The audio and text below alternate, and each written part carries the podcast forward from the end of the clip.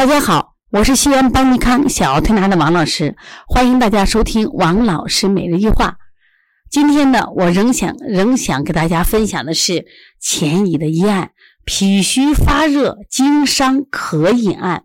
这个病名是因为脾虚发热导致的他体内的阴浆损伤而引起的这个口渴这个医案。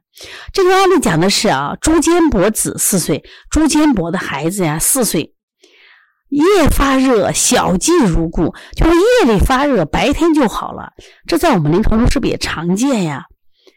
然后重阴有做伤寒者，有做热者，以凉药解之不愈。医生就请来医生呀，说这个小孩为什么呢？尾声晚上发烧，白天就好了呢？有人说，哎呀，这个孩子得了伤寒了嘛。有的人说，这个孩子体内有热嘛，咱们给他吃点凉药吧。结果用凉药解之不愈呀，没有效果呀。结果用了几天以后，反而出现了什么症状？这个孩子口水多、痰多，而且特别嗜睡。你看，这个庸医挺可怕的。为什么？你给他治错以后，不仅没治好，症状是不是加重了？这个小孩痰也多，口水多，然后呢，稀碎。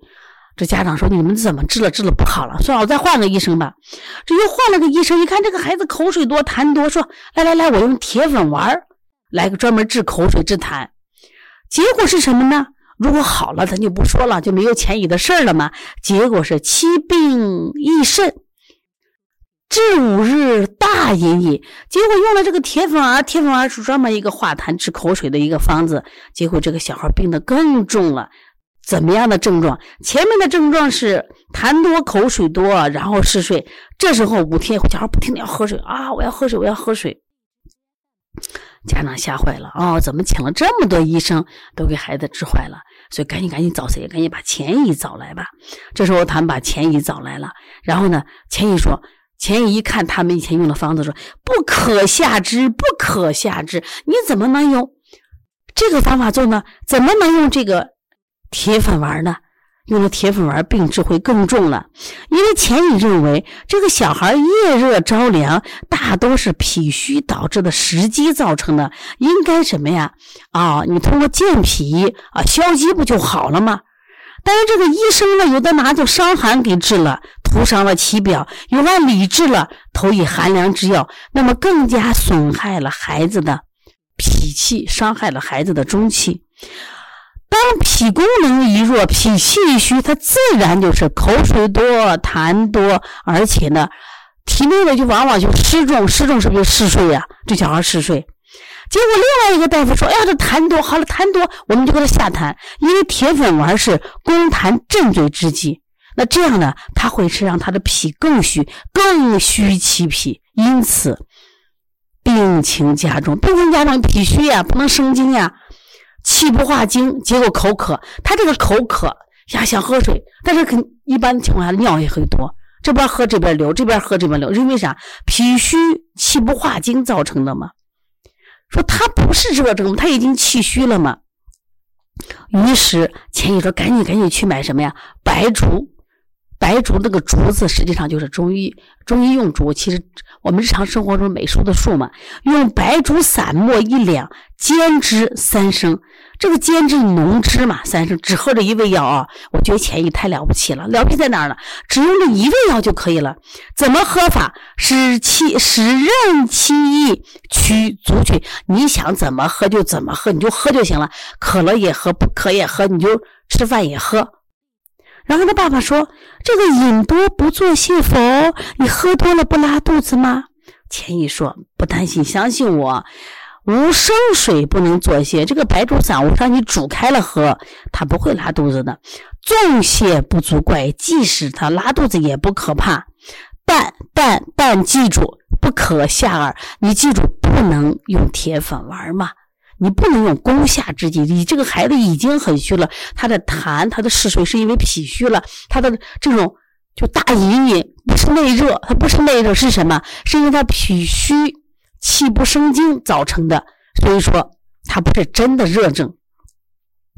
然后这个这个爸爸就问：“那你先生啊，那你用这个白术散是治哪个病呢？因为这个娃娃有很多症状嘛，又有嗜睡的症状。”对不对？又有这个痰多口水的症状，还有这个夜热呃早凉这个症状，还有这个大隐都是哪个呢？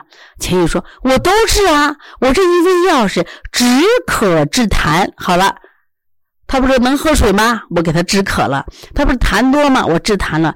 退热清理，我认为他体内有点热，退热清理，我解此药也。他太自信了吧？我这一味药，你所有的病都治了。”至晚服剂，到了晚上把这药喝完了。钱乙把这孩子看了看，跟可服三声，再来三声，又煎了白术散三升，服尽得烧愈。第二天又喝了，喝了以后呢，第二天就烧好了。到了第三天，第三日又服白术散三升，妻子出现什么情况呢？不渴了，无痰了，就是不渴无限，症状都好了。然后又投了阿胶散二副，而愈，所有的病好了，是不是太了不起了？那此时候掌声应该响起来了吗？那么，前已用白术散止咳治痰退热清理，全都是从哪入手？中途脾胃入手。他其实他做了这些事情，就是让你喝白白术散是健脾的嘛，以培中土以灌四方。就以前这个小孩是因为寒凉攻伐的太过了，所以导致孩子的脾阳损伤。我用白术散不停的喝，不停的喝，就是健脾、温脾阳的。说为什么让他任意取腹热？因为这个小孩呢，因为脾土已伤，又给的少的话效果不好，不如浓煎不停的品饮为佳，不如浓煎品饮为佳。再一个，这个患儿不是口渴想喝水吗？那汤剂引其所好，既能解渴又能治病，确实是补充胃经体液之妙法。这里孩子为什么渴？胃胃经受损伤了吗？就说胃阴不足了嘛，因为他脾虚不能生津，胃阴受损伤，所以他不停的渴。它其实还是个虚症，你别以为是热症。我了，未来我后来为什么要给阿胶散呢？因为脾虚之后，他肺气什么呀也虚啊，这个时候呢很容易干什么招引外邪，所以说有些滋阴的方法啊，滋阴的方法来滋其脾阴呀，滋其肺阴，然后呢培其中土。如果他脾肺功能强大了，那外邪能散，他的病不就好了吗？那你看到此时此刻，你觉得这个案例很精彩不精彩？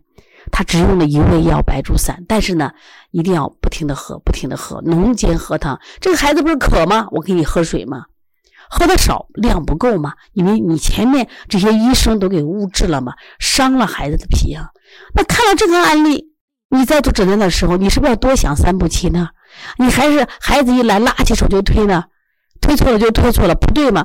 都说小儿推拿没有伤害，谁说没有伤害？那我们想，如果这个小儿推拿穴位为寒热之分，那就是有伤害的呀。至少你会延误病情，至少你会让孩子的痛苦增加。我想，做一个有良心的儿推师，做一个就是我们说医者仁心的儿推师，我们是不是应该把病程学好呢？我们是不是应该好好的去先去琢磨，我们好好的学习前一的医案？是不是让我们走的弯路是不是越少？我们从就是大师中学经验，我们从经典医院中学思路，我想我们成长是不是会更快的？如果大家有什么问题啊，可以加我们小编的微信啊，我们幺七七九幺四三八五三六，有什么问题可以呃问他。如果他搞不懂的，这他就会找到我了啊。另外，我们在十一月份我们有几堂课程，像四诊合三、鼻炎现象体。啊，还有视力的手法课程，如果大家愿意学，也跟我们小编联系。反正今年那个视力问题啊，也非常的严重啊。我们最近接了很多这种七八岁孩子、一二百度的孩子，如果他不能得到很好的控制，他们将来都成为高度近视的人群。那么高度近视人群往往是什么？失明者的啊潜在人群。所以说，爱孩子从保护孩子的视力开始。如果有需求，可以和我们联系。好，谢谢大家。